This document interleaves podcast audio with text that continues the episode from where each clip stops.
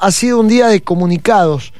Eh, la jornada de hoy, por lo menos este, durante la mañana, eh, nos encontrábamos con un comunicado oficial de Luján Sport Club que reza lo siguiente, ante la renuncia formalizada el día de ayer por el cuerpo técnico encabezado por el señor Aldo Fombela, motivada en una serie de amenazas difundidas, esta comisión directiva ha resuelto no aceptar la misma y disponer su continuidad supeditada a los parámetros que rigen en el fútbol, repudiando este tipo de accionar violento que no representa a nuestra querida institución y atenta contra valores fundamentales que hacen a una comunidad como lo es en este caso el respeto.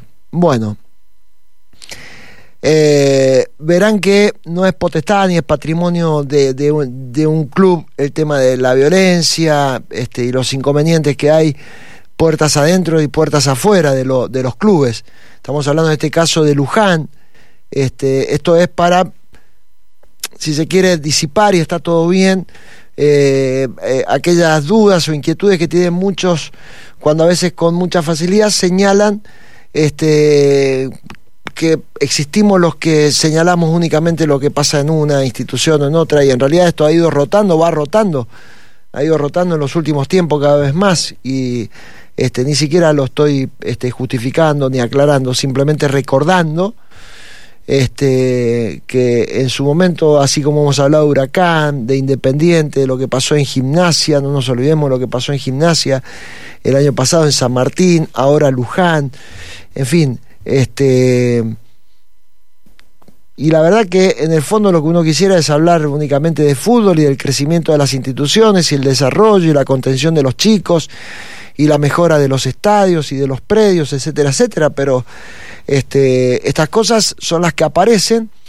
eh, y ya no es que nosotros lo ponemos en, o a través de este programa lo, lo, lo ponemos en el tapete o lo subimos al, al escenario del protagonismo, no ya este, vienen los comunicados de las propias instituciones. Fíjese este, este otro, eh, que tiene que ver ya con un club, sí con un municipio, este, que ha estado em, em, el tema de, los municipios este, muy vigente en los últimos tiempos. Ustedes este, lo saben por qué, ya se lo vamos a, refrescar en todo eso.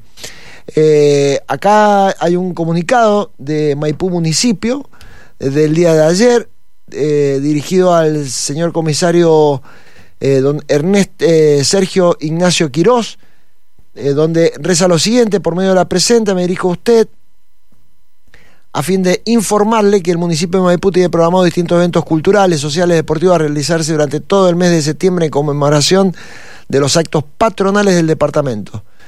Eh, en los últimos días hemos recibido distintas notas presentadas por los vecinos, se adjunta copia recibida por la Subsecretaría de Relaciones con la comunidad del Ministerio de Seguridad de barrios aledaños a las instalaciones de las instituciones del Club Deportivo Maipú y Gutiérrez Sport Club, donde manifiestan graves incidentes alrededor de las mismas, afectando seriamente los frentes de las viviendas, como así también la seguridad de cada uno de los vecinos y vecinas de las localidades de Ciudad de Maipú y General Gutiérrez. Por lo expresado y estando en conocimiento de que el Club Atlético Huracán Las Heras en las últimas fechas hizo de local en ambas instituciones del departamento, lo cual provocó lo antes mencionado, es que solicitamos al Ministerio de Seguridad la suspensión de los encuentros deportivos que provoquen una lesión a las sanas costumbres de la comunidad maipucina. ¿eh? Eh, esto está es una nota oficial del departamento de, de, Maipú. Esto que ha pasado ahora con Huracán, que finalmente hará las veces de local en el predio de FADEP, un poco como anticipábamos ayer, eh, a puertas cerradas, para recibir a Liniers de Bahía Blanca. Y esto que ha pasado, este, y este comunicado de la Municipalidad de Maipú, que ya había eh, realizado uno similar eh, cuando eh, se había programado el partido de San Martín con Iriarte el Zampal en cancha de Beltrán, y San Martín ya había sufrido esta misma decisión del municipio de Rivadavia y del municipio de Godoy Cruz.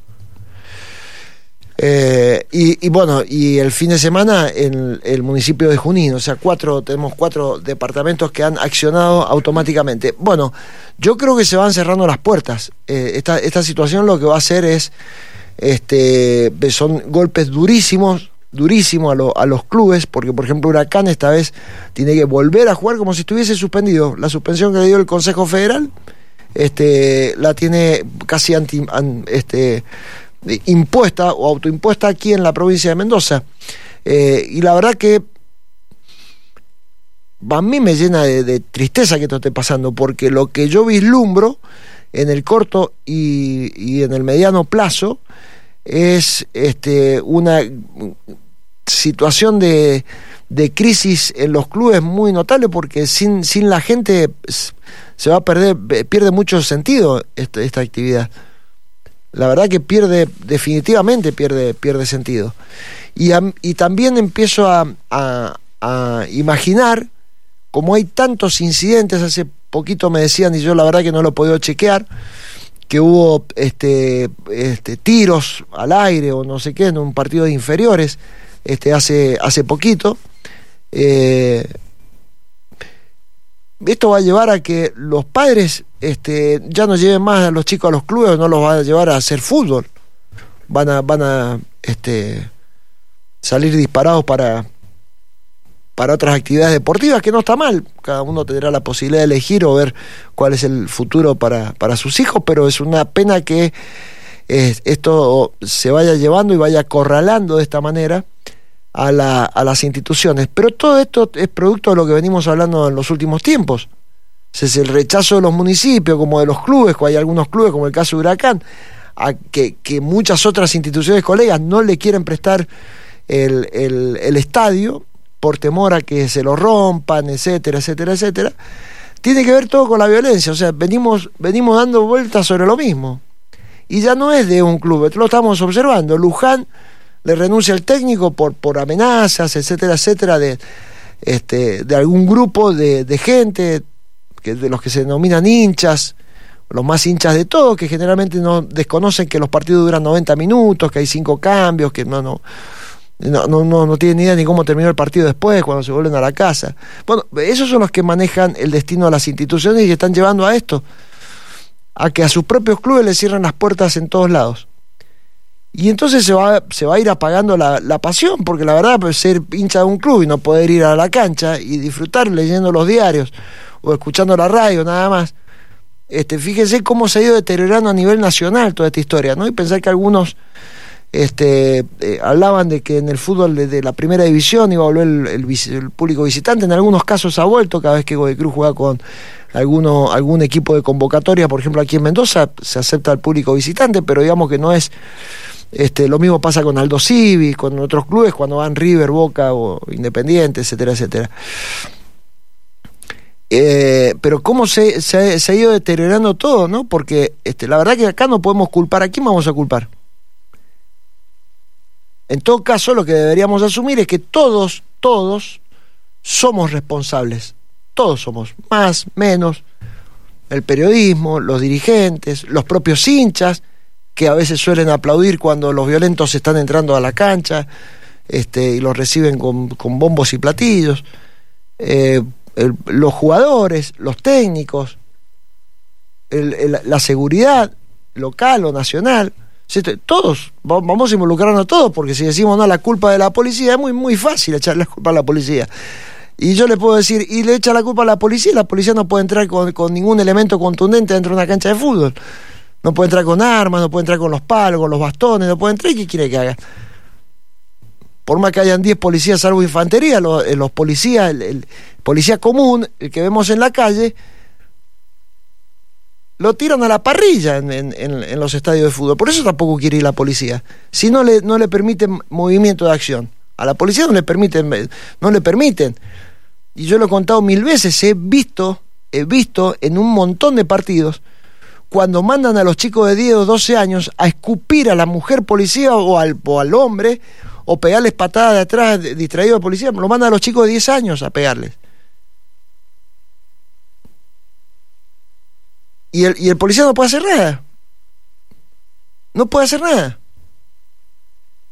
Y van, e, insisto con esto, sin bastones, sin escudos, sin nada. El policía común después es fácil, cuando viene infantería ya te remeten, se llevan puesto lo, que los justos, los que no, los que no están haciendo nada, se lo llevan puesto, se sufren todos, todos sufrimos la consecuencia de cuando actúa este, infantería.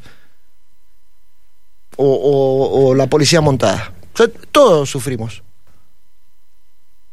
los que se portan mal y los que se portan bien, todo, todo eso, eso arrasa, vienen, vienen, palos, pum, pum, pum, pero eso eh, llega cuando ya hay un extremo cuando está todo desbordado. Pero el policía común, ustedes recuerdan que antes la policía los dejaban ingresar en las tribunas populares y estaban en las, arriba o abajo, contra el alambrado, en una esquina, todavía policía, no hay policías hoy. No, no pueden entrar a las populares. Entonces no podemos responsabilizar a la policía es muy injusto. Que hay este, efectivos que por ahí tienen un mal accionar, por supuesto. Bueno, también hay gente que tiene mal accionar. Y periodistas que tenemos malos accionares. Sí, tenemos todo. Pero no podemos responsabilizar a la policía o, señalar como única responsabilidad. No. Tampoco podemos decir los dirigentes, porque los dirigentes también están, están atados de pies y manos. Entonces, hasta que no definamos esto en conjunto, y que todos asumamos la, todos asumamos la responsabilidad, el camino es este, de, de, de, venir de los 80, de los 90, de principios del 2000, si se quiere, con, con ambos públicos, y se podía ir a un lado, al otro, a, a público local, pues ahí en realidad se achicó un poco, después era este, un número chico de visitantes, que si la tribuna tenía 8.000, le daban 2.000 al visitante, después ya los visitantes nunca más. Eh, después apareció la puerta cerrada, la clausura. Entonces estamos, vivimos retrocediendo ante los violentos, vivimos retrocediendo. Lo hemos dicho, como, como este, nos pasa a nosotros en la vida cotidiana. Ya no podemos salir a tomar mate a la vereda, ¿no? Tenemos que estar con rejas en la casa. Vamos retrocediendo, retrocedemos. Y esto es retroceder. Pero yo lo entiendo al municipio. ¿Cómo no lo voy a entender el municipio? Si el municipio tiene que velar por todos. Y no es puntualmente porque una, una hinchada o la otra hinchada. Bueno, toma la decisión por los últimos antecedentes. Es cierto, y allí investigando un poco lo de San Martín, que hay alguna otra mano este, que no tiene que ver ya con los barras, ni no hay algún accionar este, de, personas que han estado vinculadas al Club San Martín y que este, como hoy no están este, en la vida diaria de San Martín, entonces andan jugueteando con estas cosas para complicarle la vida a quienes hoy conducen a San Martín. También esto es una realidad. Pero no quiero volver a San Martín, estamos hablando de, Huracán ahora y, y, al margen de San Martín y Huracán y de lo que está pasado en Luján, hablamos en general, retrocedemos. ¿Y saben qué va a pasar? No va a haber chicos para jugar al fútbol. Y la gente cuando le empiece a dar, entonces van a venir del club para vender un numerito de rifa o el coso que para los chicos, para pagarle este al utilero o para el viaje, porque tienen viajes que bueno, ahí sí no pueden ir a la cancha pues no, no pueden, cuando llegue su hijo a, a, primera, no, van, van a ver, ¿sabes dónde van a ir? Y van a ir al básquet, al futsal, a cualquier otra actividad, al rugby, a cualquier otra actividad deportiva, que es muy válida, por cierto, también, ¿no?